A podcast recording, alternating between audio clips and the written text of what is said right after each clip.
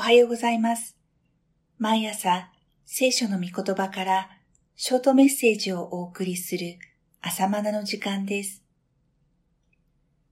今日はサムエル記下第7章12節の御言葉です。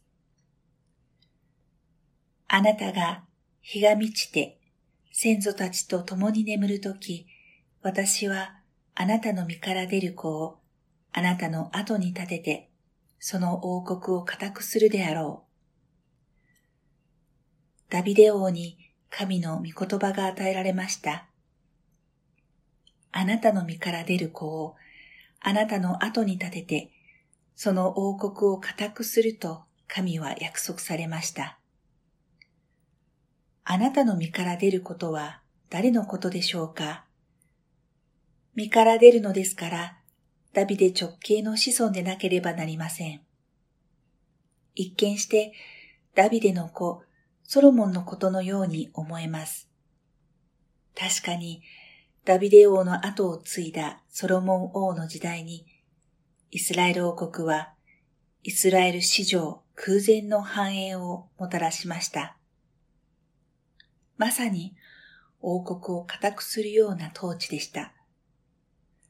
しかし、この王国は長く続かず、南北に分裂します。分裂後、北王国はアッシリア帝国に滅ぼされ、南王国はバビロン帝国に滅ぼされてしまいました。このように、ソロモンの栄光ある統治は一時的であり、御言葉が示すような固く立つ王国ではありませんでした。では一体誰のことでしょうか？予言をさらに見ていきましょう。彼は私の名のために家を建てる。私は長くその国の位を固くしよう。彼とはダビデの身から出る子のことです。この人物は神の名のために家を建てます。家とは神殿のことです。ダビデの息子のソロモンは神殿を建てた王として有名です。やっぱり彼とはソロモンで決まりと言いたいところですが、答えはノーです。というのは、ソロモン王は確かに神の家である神殿を建立したのですが、やがてバビロン軍によってその神殿は破壊されてしまいました。では一体神は誰のことを予言なさったのでしょうか？さらに予言は続きます。私は彼の父となり、彼は私の異なるであろう。神が彼の父となり、彼は神の異なるという予言です。もうお分かりですね。神が予言なさったのはイエス・キリストのことです。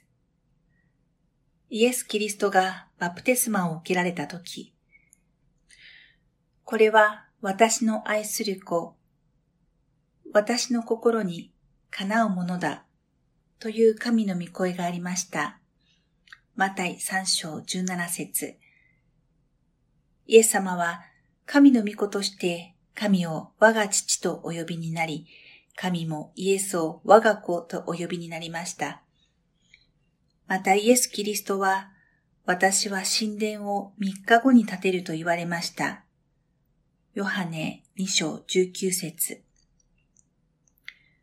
十字架の死の3日目に復活したイエスの身体こそ、神を住まわせる真の家、神殿です。そして、イエスの身体なる教会が新約時代の神殿です。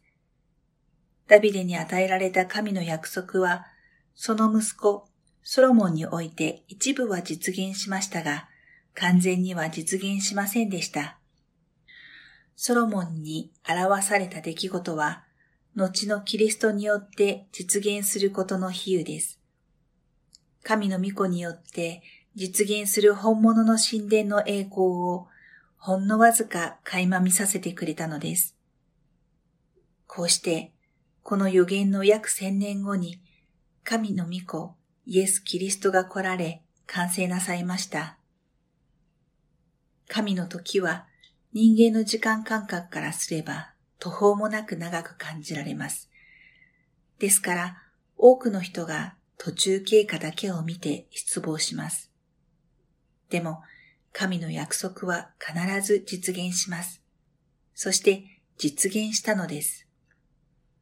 同様に主イエスの再臨の約束も必ず実現します。